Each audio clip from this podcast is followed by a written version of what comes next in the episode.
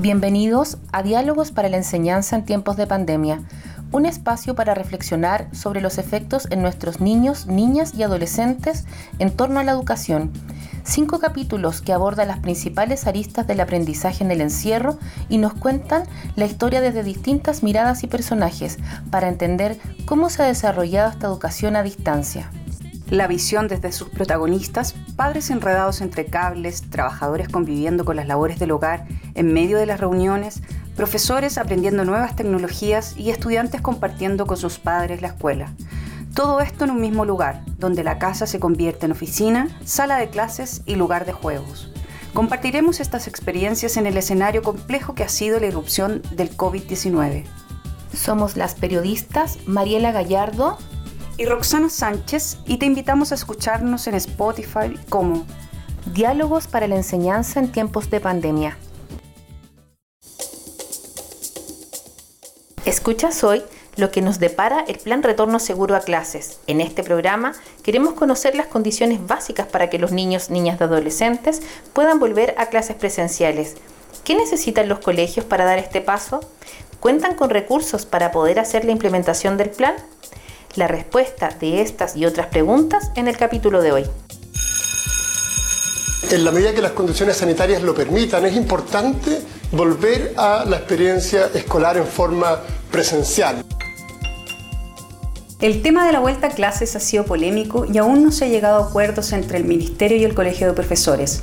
Mientras el gobierno y su ministro Raúl Figueroa plantean una pronta vuelta a las aulas, el magisterio, representado por Mario Aguilar, duda de que estén preparados para el regreso. Tomando las condiciones actuales, yo lo veo extremadamente difícil. Mientras las instituciones de educación no llegan a acuerdo, en la vida cotidiana ocurre lo mismo entre apoderados y alumnos. Colegios de la comuna de Pirque retoman hoy clases presenciales. La situación, eso sí, fue bien distinta. En algunos casos ni siquiera llegaron alumnos. Eh, estoy en cuarto medio y en verdad estoy súper feliz de volver. Es mucho más cómodo estar en clases presenciales que online. Sin duda, el año 2020 para todos ha sido complejo y de adaptación extrema. Según el informe Consecuencias negativas del cierre de las escuelas publicado por la UNESCO, existen evidencias claras del impacto de la interrupción prolongada de los estudios como pérdida de conocimiento y habilidades adquiridas. De conocimiento y habilidades adquiridas. Estos factores revelan las consecuencias de no ir al colegio, sobre todo para los estudiantes más vulnerables, quienes encuentran un refugio en este espacio.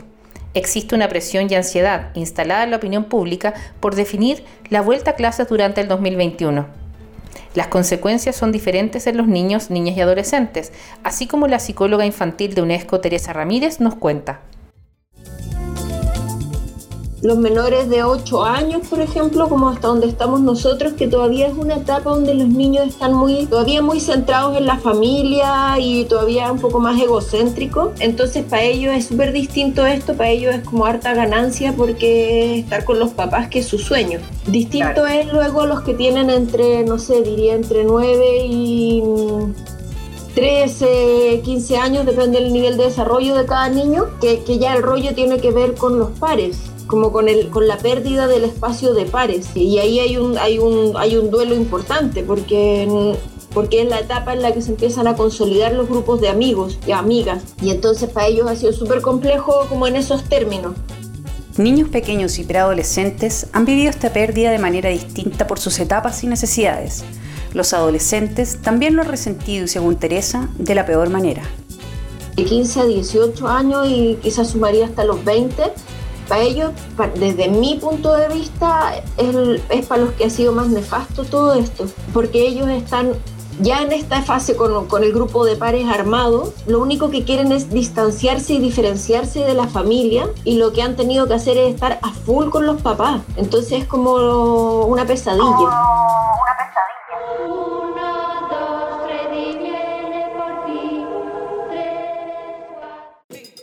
Escuchas hoy lo que nos depara Plan Retorno Seguro a Clases. En este capítulo profundizamos en las condiciones, impresiones y realidades de las comunidades educativas y el gobierno para volver a clases y cómo se implementará. Seguimos con diálogos para la enseñanza en tiempos de pandemia. Y así como las diferencias de cada etapa revelan distintos procesos en la vida de los niños, niñas y adolescentes, tal como lo comentó Teresa, la vuelta a clases también va a depender del nivel escolar en que se encuentran los estudiantes. La necesidad evidente de un plan de seguridad, pero además uno de protección emocional, es esencial para enfrentar lo que viene, como lo menciona la médico salubrista María José Díaz. Y mirando efectivamente el retorno tiene que ver también con qué pasa si se retorna en fase 3, fase 4. Ellos dicen que es voluntario, ¿cierto? Ponen estas condiciones de que es voluntario, seguro y gradual, pero si hay un, un mínimo contagio dentro de este establecimiento, sencillamente vuelve todo a desarmarse.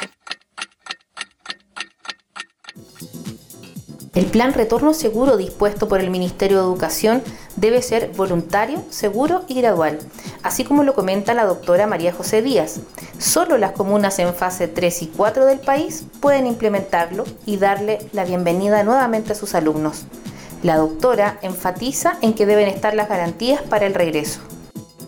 El tema seguro obviamente que es un tema que tiene que ir presente eh, y esa garantía tiene que estar dada. Aquí se habla mucho de cumplir las medidas sanitarias y los protocolos de prevención, ¿cierto? Que están definidos ya a nivel institucional, pero eh, la pregunta es, ¿contamos con los recursos para que esa, esas medidas se realicen a cabalidad en todos los colegios? La pregunta que plantea María José apunta a las condiciones de seguridad sanitaria que tendrán que cumplir los colegios para su apertura el 2021. El Mineduc lanzó un kit inicial para entregar a los colegios que se reintegren a lo presencial. Este kit sanitario contempla diversos artículos de prevención. ¿Cómo pueden optar los colegios a este kit? ¿Será sistemático mientras dure el riesgo del contagio? Escuchemos al ministro de Educación, Raúl Figueroa. ¿En qué consiste este, este kit? Primero, en artículos de protección para todos los alumnos, escudos faciales para los eh, profesores y asistentes de la educación, termómetros para que puedan hacer control de temperatura eh, previo al, eh, al, ingreso.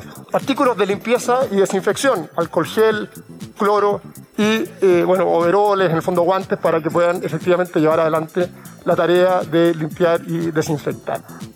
Escuchamos al ministro de Educación Raúl Figueroa explicando lo de la entrega de kits a los distintos establecimientos educacionales. Lorena Ramírez, miembro de la Corporación Educacional Puertas Abiertas de la Cisterna, señala que es inviable la implementación solo con este kit.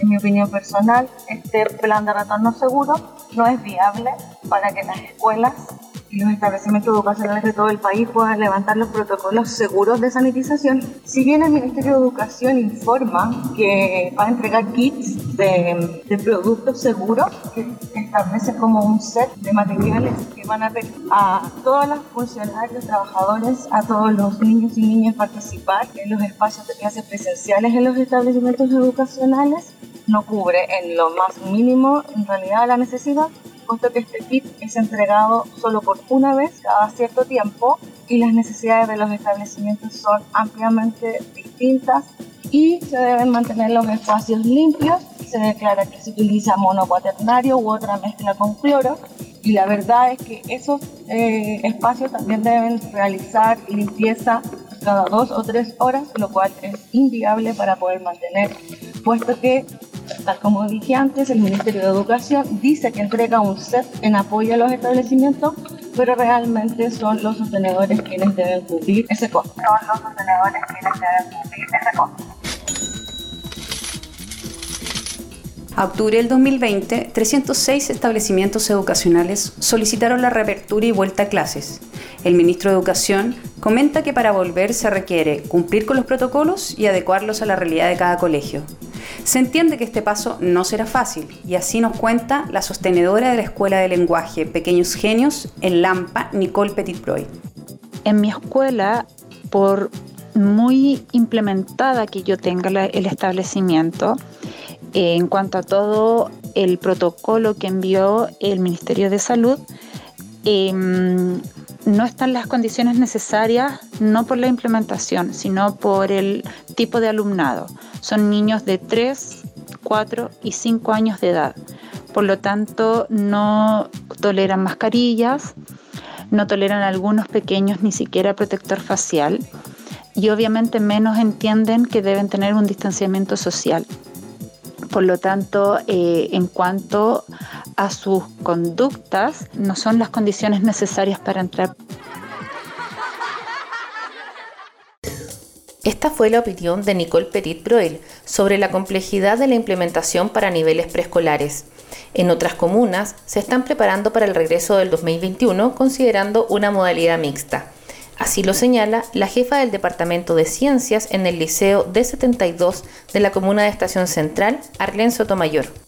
Vamos a tener que adaptar una modalidad mixta que se le está llamando, que es semipresencial. En el fondo van a estar ellos presencialmente, vamos a guiar su, su trabajo, pero va a seguir una modalidad muy parecida a la de este año, en la cual van a trabajar de manera online porque no se sabe cómo va a estar el próximo año. Lo más seguro es que estén de manera presencial, cambie eh, la fase de, transición en el fondo, vuelvan a paso, al, paso 2 o al 3, o avance y retroceda, volvamos a cuarentena, todo eso no se sabe, entonces tenemos que estar preparados para eso. Este año nosotros no estamos preparados para eso y estuvimos improvisando. Ahora tenemos que prepararnos para cualquiera de todos los casos. Para la comunidad educativa, el 2021 está lleno de dudas. Sin embargo, hay un tema central que es trabajar en los distintos escenarios que podrían suceder, como nos relató Arlen Sotomayor.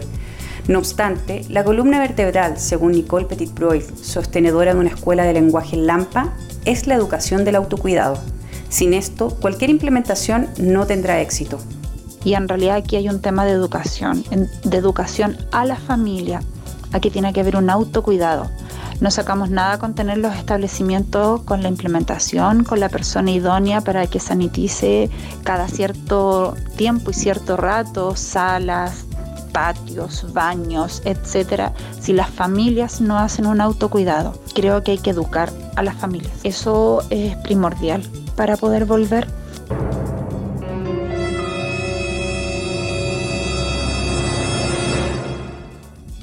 Se sabe que la prevención personal es el principal cuidado para no contraer el virus, tal como lo comentó la sostenedora de Lampa. Esto es un tema relevante para toda la comunidad educativa respecto a las situaciones de salud con las que podrían encontrarse al abrir los colegios. Escuchemos a Michelle Holguín, directora de Desarrollo de Proyectos de Educación 2020, sobre la principal dificultad del regreso. Yo creo que la mayor dificultad que hay ahora es la incertidumbre que tienen los equipos directivos, el susto de cargar con una responsabilidad de algún enfermo, eh, de que asistentes de la educación, administrativos o estudiantes se enfermen. Tengo miedo, tengo miedo, me da mucho miedo. Escuchas hoy lo que nos depara Plan Retorno Seguro a Clases en este capítulo profundizamos en las condiciones, impresiones y realidades de las comunidades educativas y el gobierno para volver a clases y cómo se implementará. Seguimos con diálogos para la enseñanza en tiempos de pandemia. Estamos felices con los niños en la casa porque los podemos cuidar. Si los mandamos al colegio, ¿quién, el alcalde, nos asegura que nuestros hijos no se van a enfermar? En la comuna de Pirque se abrió el primer colegio de Chile a clases presenciales. No tuvo asistencia y sí padres manifestándose para mantener a sus hijos en casa. Una encuesta realizada por Ipsos y Educación 2020 reveló que el 81% de los apoderados solo enviará a sus hijos al colegio cuando exista una vacuna contra el coronavirus. Así, el 85% de los consultados dijo que es importante continuar con la educación a distancia por lo menos el resto de este año 2020. De igual manera, el 86% se mostró partidario de seguir con el año escolar, aunque sea a distancia. Escuchemos a madres quienes tienen diversas miradas del retorno. Así como Paz Figueroa, mamá de un pequeño y un adolescente, piensa que es posible el retorno de acuerdo a la edad. En realidad tengo dos casos, porque en el caso de Matías, que él ya está pasando segundo medio, es un niño de 14 años que tal vez sí sea posible con los requerimientos que de los que disponga el Ceremi o que exija Ceremi para que ellos puedan funcionar, tal vez eso pudiese cumplirse y llevarse bien a cabo por parte de los niños, ¿ya? Porque son niños un poquito más grandes que pueden mantener cierta distancia, que pueden seguir ciertas normas.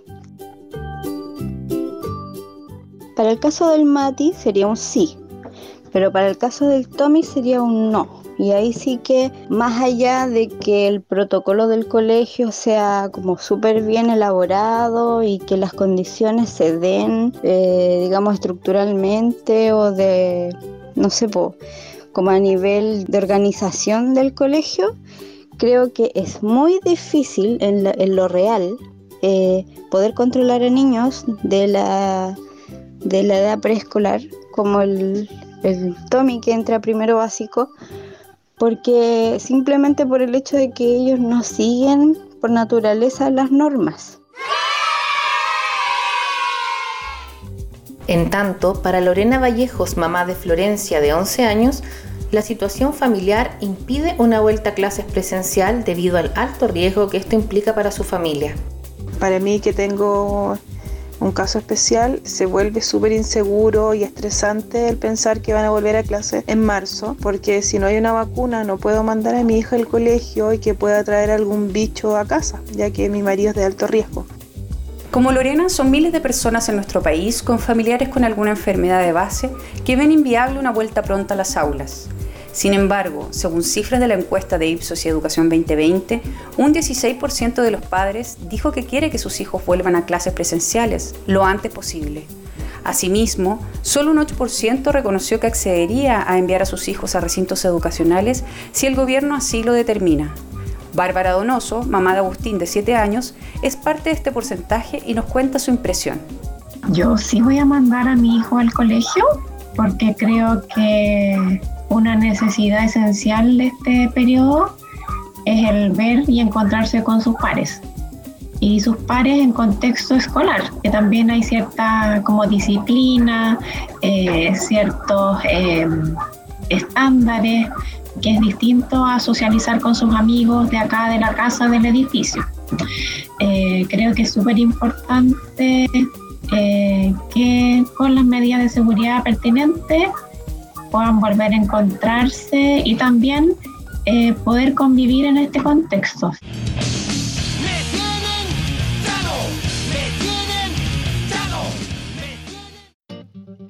Escuchas hoy lo que nos depara Plan Retorno Seguro a Clases.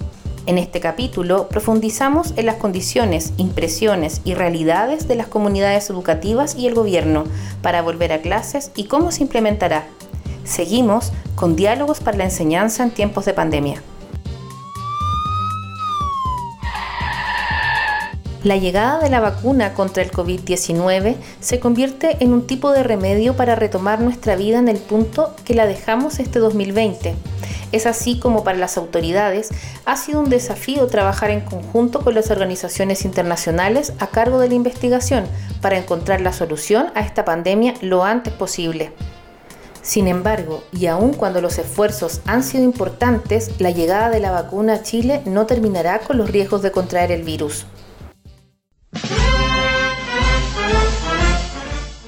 Estamos listos y preparados para poder iniciar un proceso de vacunación. Esto significa que a partir del día de mañana, Chile inicia su proceso de vacunación.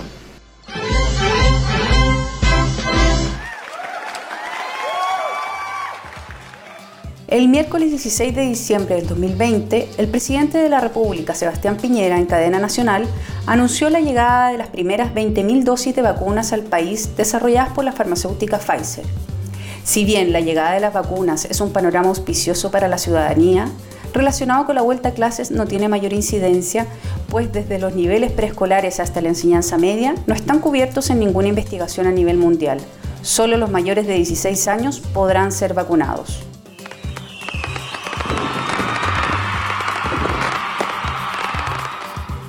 El retorno a clases planteado por el Ministerio de Educación va a depender principalmente de las condiciones sanitarias del país, la implementación correcta de los protocolos en colegios y la decisión de los padres de incorporar nuevamente a sus hijos a la escuela.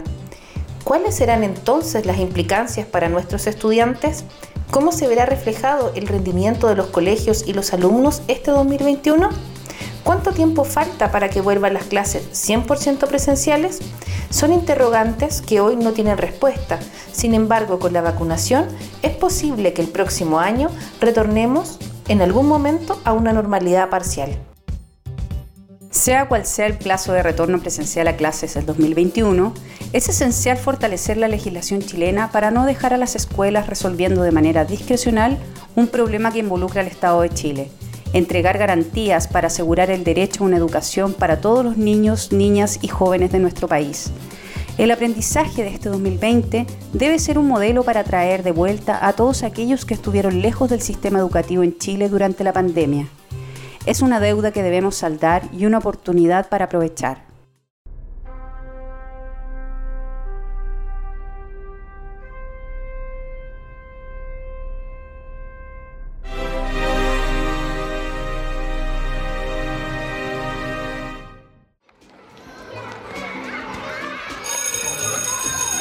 Los dejamos invitados para nuestro próximo capítulo de Diálogos para la Enseñanza en tiempos de pandemia, espacio en el que queremos dar a conocer las distintas aristas de las experiencias vividas en este encierro.